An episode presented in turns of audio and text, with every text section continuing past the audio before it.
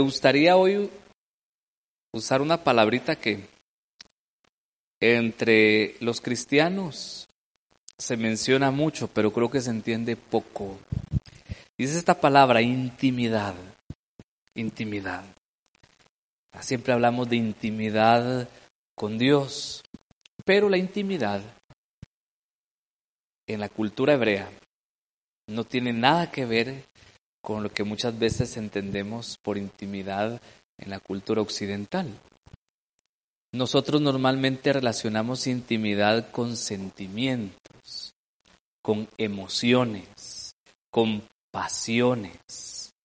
Pero esto no tiene nada que ver con lo que entiende un hebreo a la luz de la escritura con intimidad. Entonces es normal escuchar de gente que porque sintió algo en un momento de oración, en un retiro, en un encuentro, en una charla, a través de una alabanza, decir que tuvo intimidad con Dios, porque hubo una emoción de por medio, porque hubo una emoción que le hace suscitar el sentimiento de que estuvo muy cerca de Dios y que tocó el cielo. Y cuando esto no se da, entonces pensamos que no ha habido intimidad, que no ha habido comunión con Dios. A mí me gustaría hacer un pequeño recorrido del Antiguo Testamento hasta llegar al Nuevo para entender qué es lo que la Biblia enseña por intimidad con Dios. ¿Qué tiene que ver esto con la charla de ser hijos de Dios? Que Jesús vivía esta experiencia de intimidad con su Padre cada día, cada día. Encontramos a un Jesús, especialmente en el Evangelio de Juan, que constantemente está haciendo referencia a la voluntad del Padre. En expresiones como mi alimento es hacer la voluntad del Padre. Yo hago las cosas que he visto hacer a mi Padre. Digo las cosas que he escuchado de mi Padre. Y Jesús constantemente nos está dejando claro que su obrar es fruto de esta comunión que tiene con el Padre. Y se atreve a decirlo, mencionamos en la primera charla, que si lo vemos a Él, vemos al Padre. O sea que cuando uno contempla la obra de Jesús en el Evangelio, porque si urge regresar al Evangelio y contemplar a Jesús desde el Evangelio, vemos cómo actúa Dios, cómo obra Dios. ¿Por qué hago referencia a regresar al Evangelio? Porque así como nos han ayudado dos mil años de tradición cristiana, también algunas teorías, ideas y algunos pensamientos nos han alejado del Jesús del Evangelio. Hemos revestido muchas veces a Jesús con atuendos, con títulos y con posiciones que no tienen nada que ver con este profeta de Nazaret, con el profeta del reino. Pero para entender a Jesús desde esta perspectiva, hay que ver cómo Dios fue preparando el camino en el Antiguo Testamento. Jesús entra como hijo de hombre en la dimensión profética de Israel. Jesús entra en esta dimensión. Por eso es que cuando Jesús sabe que llegó el día y la hora de su pasión, crucifixión y muerte, Jesús se encamina hacia Jerusalén. Y Jesús dice sobre Jerusalén estas palabras, oh Jerusalén, que matas a tus profetas. Porque según una tradición antigua, todos los profetas de Israel murieron en Jerusalén. Hoy históricamente no estamos seguros si de verdad los profetas todos murieron mártires, no sabemos. Pero se quedó la tradición que enseña que ahí murieron todos. Jesús fue humillado a tal extremo que no murió dentro de Jerusalén. Muere extramuros. El Golgota está fuera de Jerusalén. Y fue una humillación porque era como decirle, tú ni siquiera tienes el valor de un profeta. En esta línea profética podemos aprender cómo la intimidad de Dios con sus hijos ha ido de alguna manera creciendo y aumentando. Y el primer ejemplo en una lista pequeña que voy a usar es Moisés, el profeta grande, el gran profeta del Antiguo Testamento. Moisés va a pasar a la historia de Israel como el profeta más grande de todos en el Antiguo Testamento. Moisés es la figura del profetismo porque Moisés ha tenido una experiencia de comunión con Dios que sobrepasa de alguna manera las otras experiencias. Recuerda, Moisés le dijo un día al Señor, yo quiero ver tu rostro, déjame contemplar tu rostro. Y Dios le dice que suba al monte, que lo meterá en la hendidura de la roca, pero que lo cubrirá cuando pase frente a él que no verá su rostro. Y la Biblia dice que Moisés vio las espaldas de Dios. Y esta expresión no es para indicarnos que Dios tiene espalda. Es una expresión antropomórfica aplicada a Dios. Esto es solo una expresión para decirnos cuál fue la experiencia de intimidad que Dios tuvo con Moisés en aquel momento. La Biblia nos cuenta que Dios mismo dijo de Moisés, Moisés para mí es un amigo. No necesita intermediarios para hablar conmigo, porque yo hablo con él cara a cara, como quien habla con un amigo. Otro texto dice que hablaba boca a boca, como quien habla con un amigo. Este cara a cara este boca a boca, en la experiencia de Moisés es intimidad. Una intimidad que se va a manifestar en la vida de Moisés con signos extraordinarios. El más conocido, Moisés ha subido al monte, ha estado allá mucho tiempo y baja con un rostro transfigurado. Destellaba luz, dice la Biblia, se tuvo que cubrir el rostro para que los otros lo vieran. Algo había cambiado en Moisés. Y va a pasar a la historia bíblica como el único profeta que ha tenido esta experiencia tan íntima con Dios. Pero la Biblia nos enseña que la intimidad de Dios para con sus hijos se manifestó de diversas formas. Esta es la experiencia de Moisés. Podemos hablar de otra experiencia. Y esta nos la cuenta el segundo libro de los reyes, cuando aparece el discípulo de Elías, que en la experiencia bíblica es el segundo profeta más grande, es el segundo después de Moisés. Eliseo, Eliseo tuvo, no sé si la osadía o el valor de decirle a Elías, mira, yo voy a seguirte, pero cuando sea llevado al cielo, yo quiero que Dios me dé dos veces más del don del Espíritu que te dio a ti. Que miren cómo era el patojo de aventado. Y Dios se lo dio. Por lo menos la Biblia cuenta dos veces milagros más extraordinarios que los que hizo Elías. El pueblo de Israel está en guerra contra algunos pueblos, el de Aram específicamente. Y resulta que cada vez que Aram, su rey, se preparaban para la guerra, perdían. Siempre perdían. Entonces, en la lógica del rey, pensó, entre mis hombres hay uno que es espía y que le va a contar al rey de Israel lo que yo en secreto planifico. Reunió a su consejo más cercano y les dijo, bueno, ¿Quién es el traidor? Que lo diga ahorita. Y uno de sus allegados le dice, Señor, aquí no hay un traidor. Es que en Israel hay un hombre de Dios que mira y escucha lo que tú en secreto decides. Y por eso se te adelanta.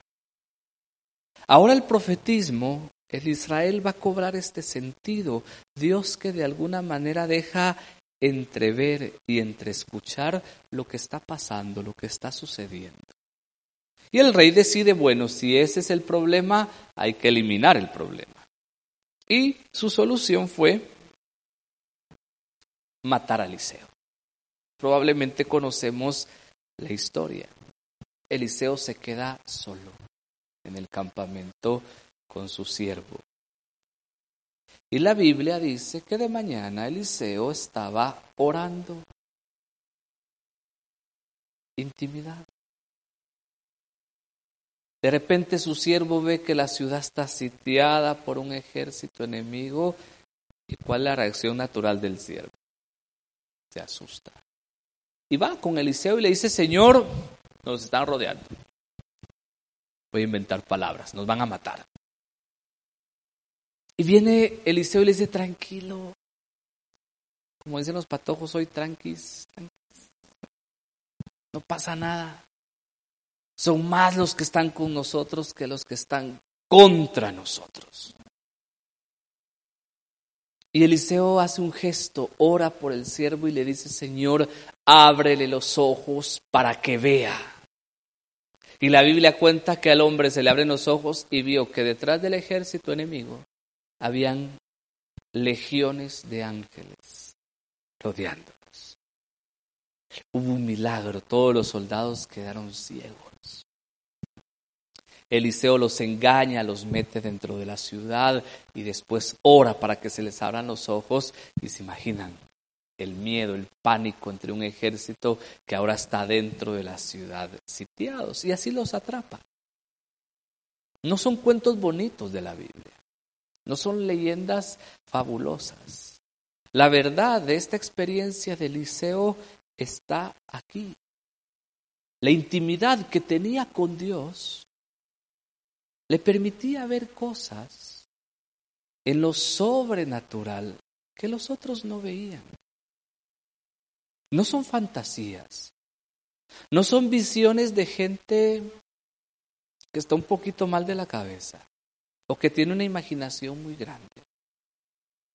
Es una experiencia de Dios verdadera. ¿Nos podemos confundir? Pues sí, puede pasar. Recuérdese que la mente tiene una capacidad muy grande. De todas las pocas historias que recuerdo de Teresa de Ávila, hay una linda le mandan una carta a Teresa contándole que la hermana X, todas las mañanas que va en el coro a hacer la oración, tiene una visión de la Santísima Trinidad.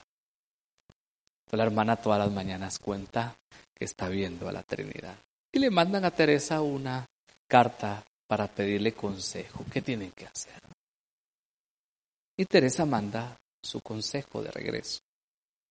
A la hermana antes de que vaya al coro a orar, denle de desayunar, por favor. No era una visión sobrenatural ni extraordinaria, era su imaginación. ¿Puede pasar esto? Claro que puede pasar.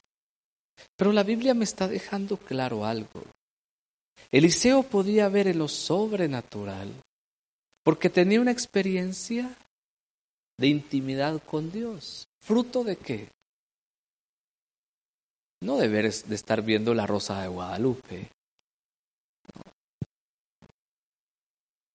ni de estar oyendo una charla bonita, que todo ayuda, menos la rosa de Guadalupe, eso no ayuda. Pero lo que el Señor me pide es hacer lo que Eliseo hacía, orar, orar. Y ese ver lo sobrenatural desde lo natural no necesariamente tiene que ser una visión como la que Eliseo tuvo. Va más allá. Me voy a agarrar de Teresa de Ávila otra vez. Teresa de Ávila hablaba de percibir. La inteligencia más elevada, decía Teresa de Ávila, es la percepción. Pero una percepción que no viene de una mera intuición humana, o de un mero presentimiento, no. Viene como fruto del Espíritu de Dios, que me hace percibir la voluntad de Dios, que me hace percibir la obra de Dios y el deseo de Dios en las circunstancias naturales. No necesariamente tengo que ver una legión de ángeles para decir estoy protegido, no. La fe me dice que no estoy solo. La fe me dice que tengo un ángel que en la tradición cristiana se le ha denominado de la guarda, que me cuida, que me protege. O sea, la fe es parte de lo que me hace percibir la presencia y la obra de Dios en circunstancias específicas. Pero fruto de qué es? De la oración, de la intimidad con Dios, no de la emoción, no del sentimiento. Porque el siervo lo único que sintió fue miedo, fue pánico, fue pavor, nos van a matar. Eliseo estaba tranquilo. Son más los que están con nosotros que los que están contra nosotros. Va a aparecer en el segundo libro de las crónicas a otro profeta que un día no le fue muy bien porque le dieron una su bofeteada, una su cacheteada. Pobre Miqueas, pobre Miqueas no le va bien porque Israel y Judá estaban en guerra contra un rey. Y estos se unieron, recuérdense que eran dos reinos distintos, para atacar a un reino enemigo. Los profetas a sueldo que tenían los reyes les habían dicho, vayan a la batalla. Vaya, Dios les ha dado la victoria. Pero no muy convencidos dijeron, no, no, no, no, preguntémosle a Miqueas a ver si él nos dice algo. Segundo libro de las crónicas. Y uno dijo, no, Miqueas no. Ese solo es profeta de desgracias. A ese no le pregunten nada. Y le preguntaron. Y le dicen, ¿hay que ir o no hay que ir a la batalla? Y viene Miqueas y les dice, miren, no. He visto correr a Israel en desbandada al ser derrotado. No vayan. ¿Se imaginan ustedes frente a 400 videntes? O inventen un número, todos viéndolo, diciendo lo contrario a lo que 400, 500, los que hayan sido, están diciendo. Y viene uno de ellos, se pone delante de Miqueas y le da una bofetada y le dice, ¿y a ti quién te ha dicho que puedes profetizar? Tal vez no andamos abofeteando a la gente, pero a nosotros no nos gusta oír estas cosas. O sea, a nosotros nos gusta que nos digan cosas bonitas. O sea, la profecía tiene que ser bonita.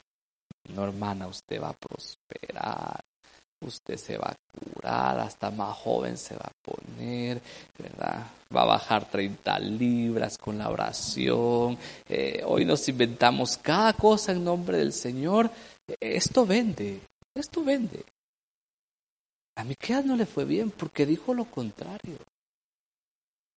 Y viene Miqueas y va a justificar sus palabras al decir, es que yo vi cuando estaba orando al Señor, hablando con sus ángeles y diciendo cómo voy a derrotar a mi pueblo. ¿Cómo lo haré? Y he visto un espíritu, dice Miqueas, ponerse delante de Dios y decirle, Señor, ponme como espíritu de mentira en la boca de los profetas y así lo derrotará. Ojo la palabra. Mentira. Una mentira disfrazada de verdad. Una mentira que quiere convertirse en conveniencia para los intereses de algunos, pero que no tiene que ver con la verdad de Dios. Que no tiene que ver con esta otra palabrita, con la justicia de Dios. Los que me han oído ya saben que es justicia en la Biblia. Es velar por el derecho de la viuda, del pobre, del huérfano, del extranjero. Es velar por el que menos tiene. Eso es justicia en la Biblia. Es Dios diciéndole a su pueblo, yo mismo vendré, pastorearé a mi pueblo y yo mismo daré la cara por la viuda, el huérfano, el pobre y el extranjero. Y falta uno, el esclavo. Ahí podemos hablar de justicia de Dios. Ahí podemos hablar de verdad de Dios. Pero si yo quiero convertir esto en lo que no es, entonces entra la mentira. Y empezamos a ungir reyes y profetas en nombre de Dios y proclamando la gracia de Dios sobre gente que está muy lejos de la justicia de Dios. Aplíquelo usted a la realidad que quiera. Este es Miqueas. Y le aseguro que la bofetada no fue un sentimiento bonito. Estoy 100% seguro que no sintió cosas bonitas cuando le dieron esa cachetada. Y lo que vivieron muchos profetas, perseguidos, humillados, martirizados por decir la verdad. O sea que la intimidad con Dios no siempre tiene que ver con cosas lindas. Y el mejor ejemplo de esto es María, la que ha oído de Simeón una profecía no muy agradable. Cuando con los niños en brazos ha dicho, este ha sido levantado Escucha que no dijo para gloria, alabanza, honor, poder y majestad, no. Para confusión de muchos. Y a ti misma una espada te va a atravesar el alma, a fin de que salgan a la luz las intenciones de muchos corazones. Por eso la regla en el Antiguo Testamento para el profetismo, que sigue siendo válida hasta hoy, es esta. El que profetice solo cosas buenas, dice la Biblia, se comprobará que es profeta hasta que se cumpla lo que ha dicho. O sea que aquel que anda ofreciendo solo casas, carros, sueldos y puntos, hasta que se le cumpla, preséntemelo como profeta. De ahí, como dijo Teresa de Ávila, ya veremos. Ya veremos. Esto es Miqueas. Hemos leído, porque con esto hicimos la lectio al principio, a Isaías. Isaías va a tener una experiencia, si se van dando cuenta, ha ido creciendo. Isaías está en el templo, según la Biblia está orando en el templo. Y de repente Isaías tiene una visión y está frente a la gloria de Dios, está frente a Él la describe, los querubines que adoran a Dios, la gloria de Dios que llena el templo, lo está viendo y lo está escuchando. Isaías tiene miedo porque había una leyenda piadosa en Israel, que el que miraba a Dios cara a cara se moría. Por eso Isaías dice, ay de mí, estoy muerto, me voy a morir. Isaías tiene una experiencia de intimidad con Dios donde se le permite ahora no solo medio ver como Eliseo, medio escuchar como Miqueas, ahora se le permite entrar. Y ese entrar hay que entenderlo en la cosmovisión hebrea, porque los hebreos creían que Dios tenía un consejo en el cielo, como los reyes de la tierra tienen un consejo. Y creían que Dios tomaba decisiones con ese consejo. Por eso es que Miqueas dice, he visto a Dios con su consejo hablar esto y he visto un ángel, un espíritu y lo he oído decir. Por eso es que el Génesis dice, hagamos al hombre a nuestra imagen. Ese nuestra, aunque piadosamente algunos han querido ver ahí la Trinidad realmente en el contexto del Antiguo Testamento, este concepto de Trinidad no existe. Lo más cercano es pensar que Dios estaba hablando según la cosmovisión hebrea, con el consejo de ángeles que tiene. Los salmos nos reflejan esto y el libro que mejor nos lo enseña es Job, con un misterio ahí en el cual no me voy a detener, que en el consejo estaba hasta Luzbel, que llegó de la tierra y de qué se pusieron a platicar con Dios. De Job, tan bueno Job. Y ahí entra la cizaña del demonio. Sí, bueno, porque le das todo. Quitáselo a ver si te sigue sirviendo. En este contexto es que hay que entender la visión de Isaías. Isaías se ve delante de Dios, está contemplando su gloria y ahora lo escucha. ¿A quién enviaremos?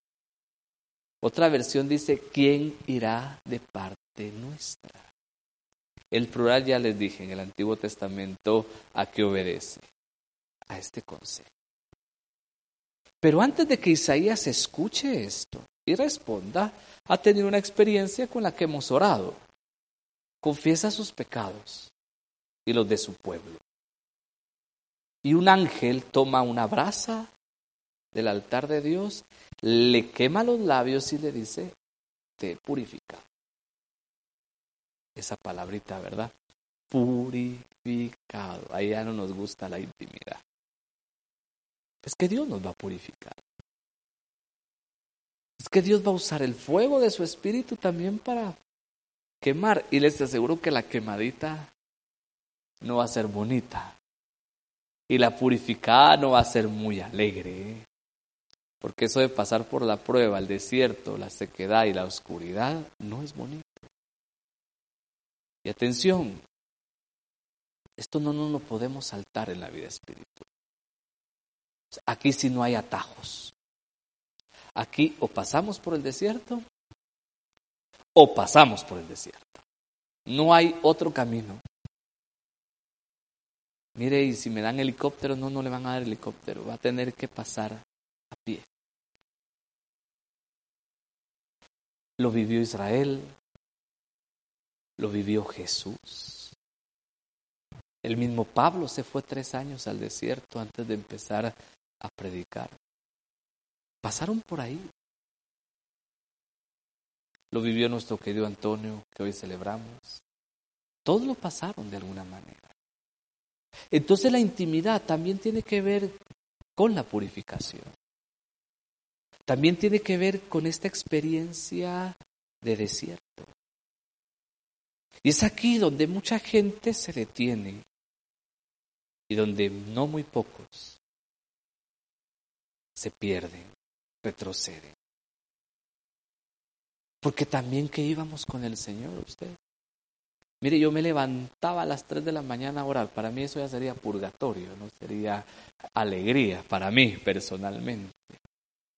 Mire, a misa todos los días. Yo solo podía ir a misa y si no iba a misa, para mí el día no brillaba. Y mire mi rosario, yo lo rezaba con devoción, una hora se me hacía corta.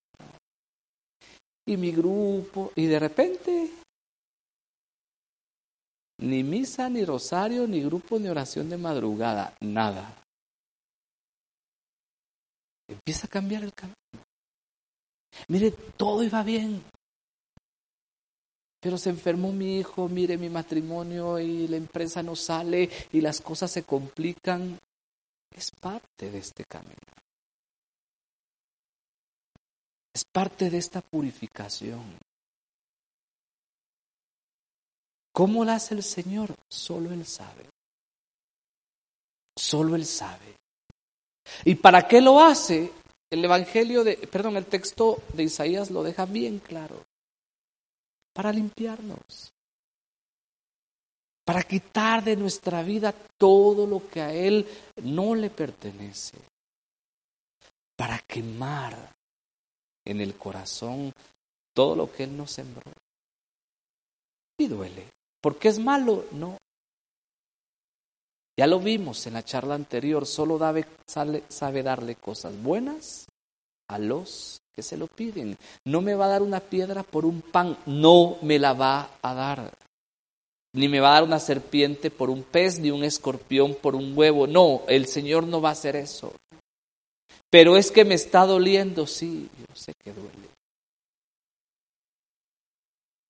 Pero como diría es Luis, este escritor anglicano, hay dolores que son necesarios. Si en lo natural hay dolores que son necesarios, en lo espiritual también. Isaías es purificado. Isaías pasa por la prueba del fuego en este signo del ángel y entonces después es capaz de decir, Señor, aquí estoy. envíame a mí. O sea, la intimidad también tiene que ver con lo que vimos en la charla anterior, con que Dios cuenta conmigo, con que Dios espera que yo también haga algo. Y no la mera emoción de Señor, úsame, llévame a las naciones y no sé qué más cosas rezamos y a la hora de la hora ni le queremos ir a hablar a la vecina. A la hora de la hora hasta vergüenza nos da rezar en la casa. Entonces no se trata de esas emociones de mándame al África. Mentira, no vamos a ir al África. Me comprometo con el Señor. Quiero servirle al Señor, quiero hacer algo por Él. Y no es por el título de predicador, de alabador, de intercesor, yo que sé cuántos títulos nos hemos inventado, es por el hecho de que quiero servir. Donde pueda, donde esté, con quien esté. Y no me tienen que estar, perdón por la expresión que voy a usar, arriando.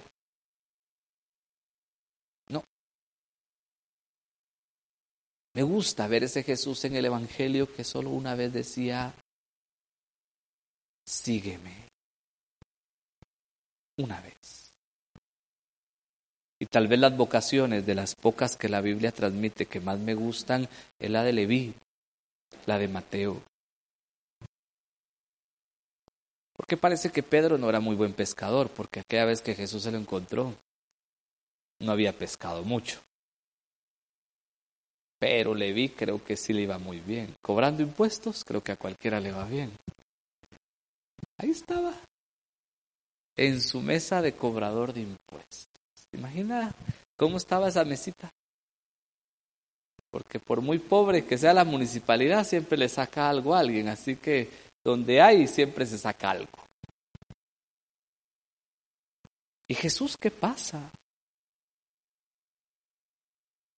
Y le dice, sígueme. Dejar esa mesa, ese trabajito, por irse detrás de un vagabundo. Que saber cómo comía, dónde dormía y dónde se quedaba. Y se va detrás de él.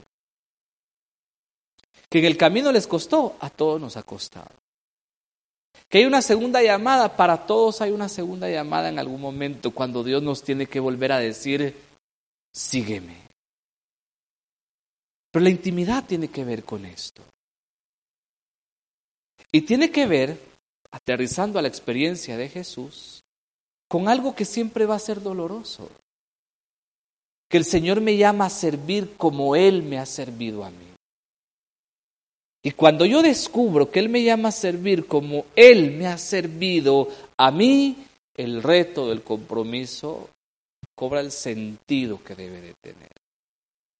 Porque Jesús le sirvió a gente que no siempre le correspondió.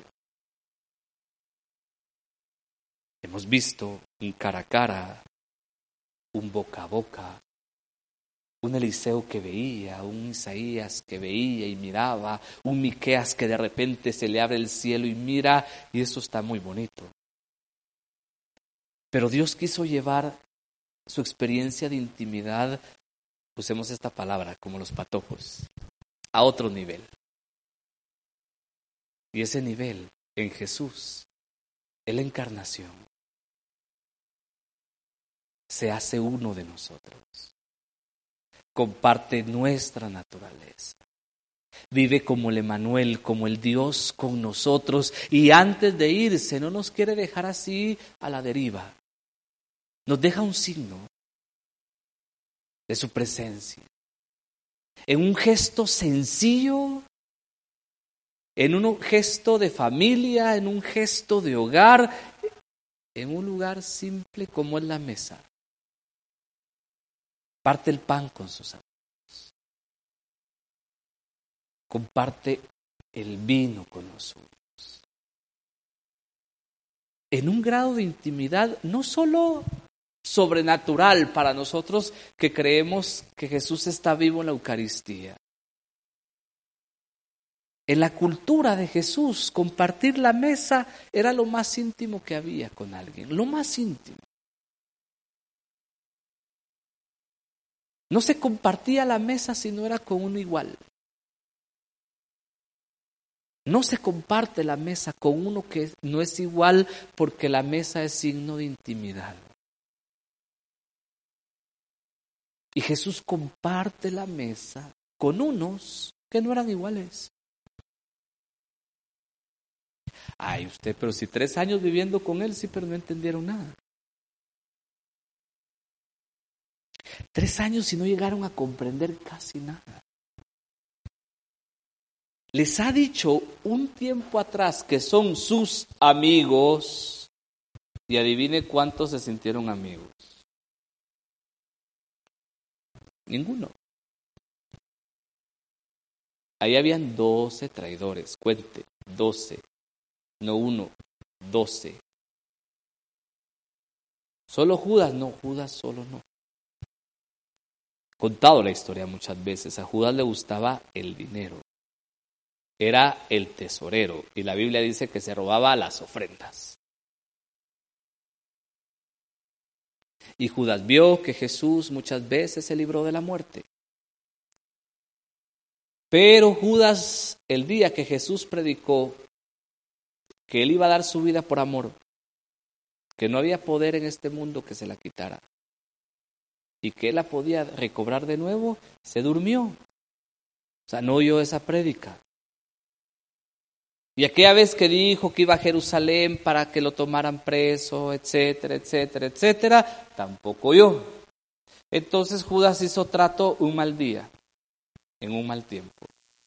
Treinta monedas de plata vendo al Señor, el Señor se escapa porque lo vio escaparse siempre. Y aquí no pasa nada. Yo tengo 30 monedas de plata y seguimos el ministerio como lo hemos traído hace tres años. Y resulta que ese día el Señor decidió entregarse. Ese es Judas. Buen amigo de Jesús porque le dio lugar de honor. Metió la mano en el plato de Jesús. Esto es como que usted llegue hoy a un banquete, le den la copa y le digan, hágase el brindis, usted tiene el honor. Eso está haciendo Jesús con Judas. Y por los nuevos descubrimientos, no solo antropológicos, sino sociológicos, el beso de Judas con Jesús no es el beso de la traición, como nos lo dicen, ¿verdad? El beso del traidor, no. Hoy sabemos que en una cultura tan machista como la hebrea, dos hombres se saludaban de beso, solo se había una intimidad profunda. Ese es Judas. Mire que Juan dijo que él era el discípulo amado, pues él se lo dijo. Hasta que no lleguemos allá arriba no nos vamos a enterar de verdad cómo era la cosa. Pedro, Pedro, Pedro, Pedro, Pedro. Esa se la sabe bien.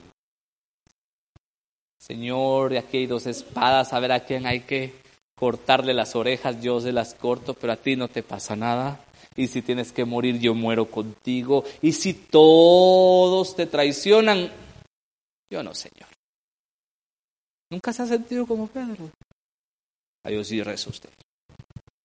Las demás hermanas no tanto, pero yo, si usted me viera, yo confesión una vez al mes. Debo pero los demás, a ver, ¿verdad? Ese es Pedro, comparándose con los demás. ¿Eh? Yo no te voy a dejar, nunca. Y Jesús le dice, Pedro, antes de que el gallo cante me habrás negado tres veces. El otro evangelio lo deja peor porque le dice, ¿sabes qué? El diablo pidió permiso para zarandearte como se zarandea el trigo. Pero yo estoy rezando por vos para que cuando esto pase regreses. O sea, si vas a regresar ni siquiera es porque sos pila, sino porque yo estoy orando para que la gracia de Dios te haga volver. Así que nada de que, que soy pilas. Y el otro evangelio que dice, uno de ustedes me va a entregar. Y solitos, ¿verdad? Cada uno. ¿Seré yo maestro? ¿Se imagina qué grupito de amigos tenía el Señor ese día? ¿Usted hubiera hecho la cena? Con veneno, tal vez. Usted se hubiera entregado a esos traidores. No, desde nuestro amor humano no lo hubiéramos hecho. ¿A qué grado de intimidad llega la experiencia de Jesús con Dios, pero ahora con los suyos? que el único evangelio que no nos transmite las palabras de institución de la Eucaristía, que es Juan, dice que se puso de sirviente a lavarle los pies a todos. Y cuando llega con Pedro, le dice, Señor, a mí no me vas a lavar los pies. Y Jesús le dice, si no lo hago, no vas a tener parte conmigo. Y cuando Pedro yo quedo de parte, dijo, yo quiero más que los demás. Así que a mí no solo los pies, también la cabeza, Señor. Esa es la, actitud de Pedro. O sea, si aquí hay repartición, yo quiero más que todos. Y el Señor le dice, hombre, tranquilo, Pedro, solo los pies, tampoco te voy a bañar aquí. Termina de hacer aquel gesto y ¿qué le dice el Señor? Se sienta a la mesa. Imagínese como usted pueda hacer. Les dice, miren, ustedes me dicen Señor y Maestro. Y dicen bien. Eso no está negando quién es. Eso se llama autoestima, ya que está de moda. Pero si yo, que soy el Señor y el Maestro, les he lavado los pies a ustedes, dichosos ustedes, si hacen lo mismo. Si traducimos estas palabras del Señor con lo que hemos estado hablando, era algo así como si yo me he entregado a ustedes a pesar de la traición. Dichosos ustedes si mañana hacen lo mismo. Esto es intimidad. Intimidad con Dios es servir al otro, aunque el otro no me corresponda. Intimidad con Dios es vivir el Evangelio en su médula, que es amar al enemigo, bendecir al que me maldice, orar por el que me persigue, Este es el Evangelio de Jesús. Esto es intimidad con Dios. Esto es intimidad con el otro. Si no he llegado a eso, esto solo es emoción. Solo es sentimiento. Y mi fe se va a desbaratar como un castillo de naipes.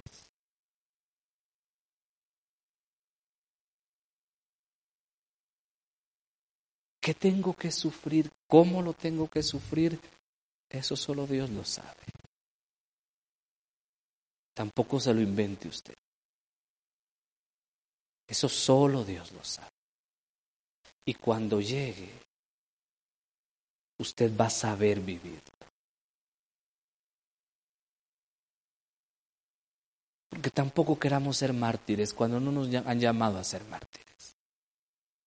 Porque en lugar de agradecidos vamos a terminar amargados y Dios no quiere gente amargada.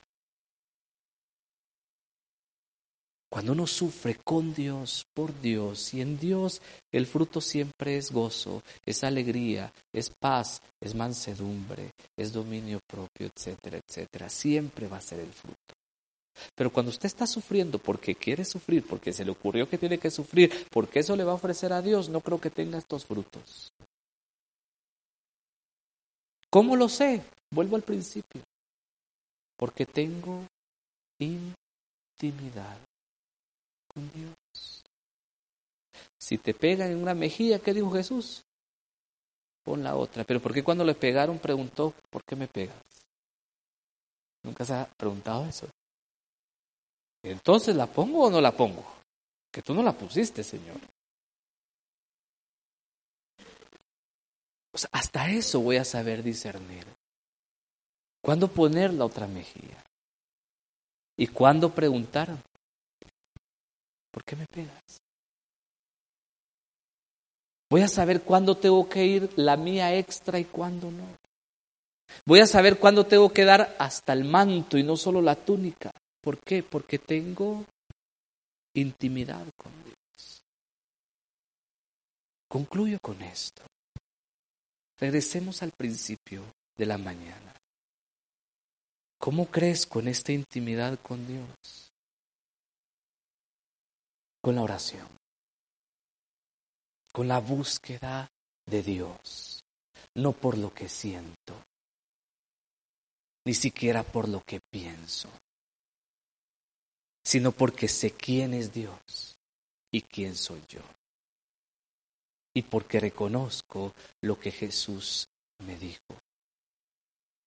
Sin mí, nada pueden hacer. Yo soy la vid, ustedes son los sarmientos, separados de mí, nada pueden hacer. Porque Jesús antes de decirme todo lo que pidan al Padre en mi nombre se los dará, me dijo, permanezcan en mi amor. El que permanece en el amor de Dios, en la intimidad de Dios, sabe qué pedir, hasta eso sabe. Y sabe que lo va a recibir porque no está pidiendo conforme a su voluntad, sino conforme a la voluntad de Dios. Hasta eso aprendemos en la intimidad con Dios.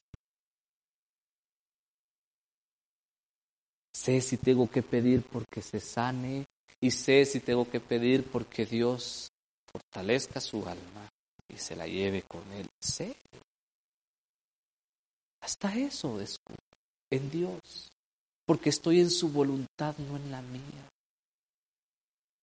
entonces aquello de pidan y se les dará, busquen y encontrarán, toquen y se les abrirá, se va a cumplir a plenitud. Porque comienzo a pedir según Dios, comienzo a tocar según Dios y comienzo a buscar según Dios. Hermanas, yo espero que se entienda. Espero que se entienda que al final lo que el Señor quiere es que yo tenga comunión con Él. Y eso, Él me da la gracia, pero también depende de mí. ¿A quién se lo pido? Otra vez a nuestro amigo, al Espíritu Santo. A Él se lo pido. Él me lo va a dar. Para terminar, y que oremos un poquito, que no se nos fue el tiempo. El cantar de los cantares comienza con esta frase que me bese con los besos de su boca. Así comienza. Los místicos, lo quiero ver en plano místico, aunque el cantar de los cantares ya sabemos que es un canto a la sexualidad humana. Pero los místicos encontraron en este libro también una analogía con la experiencia de comunión con Dios. Y resulta que el beso fue un nombre que le dieron al Espíritu Santo el beso de Dios. Así que uno de los nombres del Espíritu Santo también es beso. Cuando yo le digo a Dios que me bese con los besos de su boca, estoy pidiendo que me regale el don de su Espíritu. De una manera muy íntima, muy personal, muy profunda. Y Él me lo da porque solo sabe darme cosas buenas, si se los pido. Yo le invito que ahí donde está, como quiera, de pie, sentada, de rodillas, cierre sus ojos.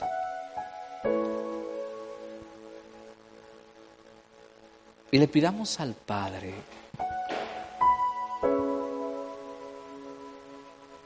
que nos dé ese beso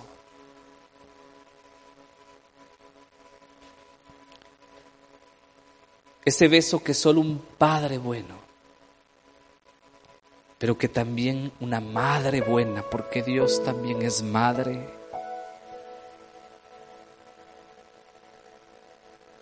Le puede dar a sus hijos. Y como ya tenemos claro que somos hijos de Él, el corazón me confirma que Dios no me va a negar ese beso.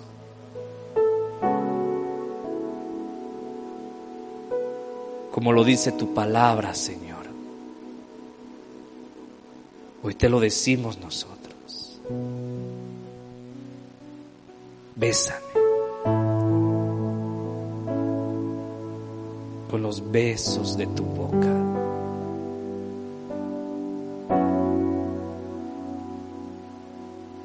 Que tu Espíritu Santo, Señor, toque lo más profundo de nuestro corazón.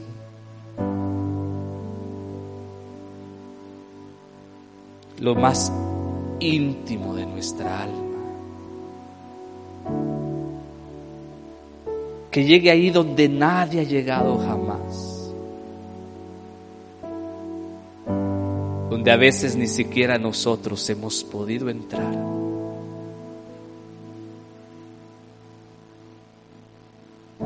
Que abra esa puerta que ha estado cerrada por años.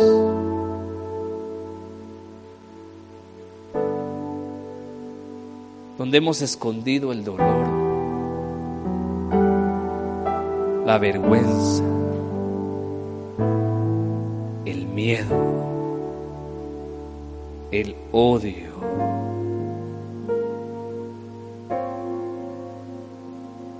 Y que con su luz divina ilumine ese lugar. para que huyan todos los fantasmas que ahí están escondidos, que nos oprimen, que nos esclavizan, que no nos dejan vivir en libertad.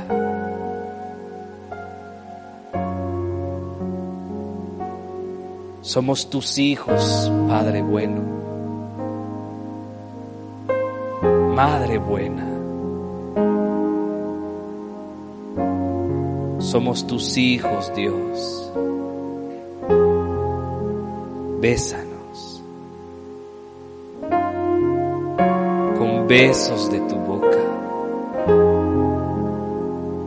Danos el abrazo que nadie nos dio.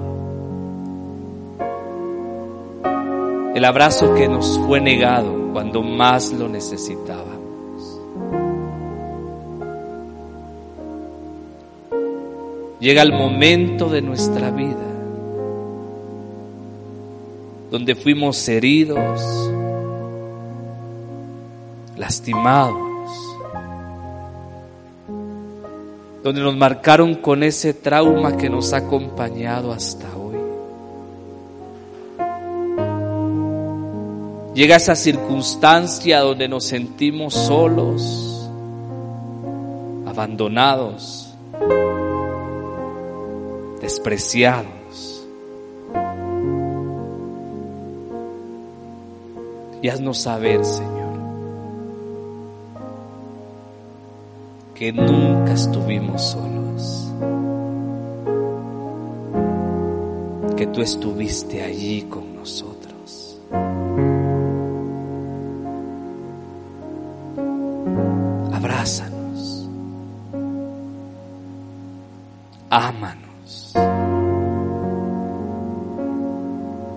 Convéncenos, Señor,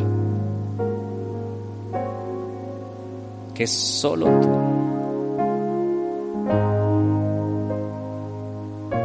nos puedes amar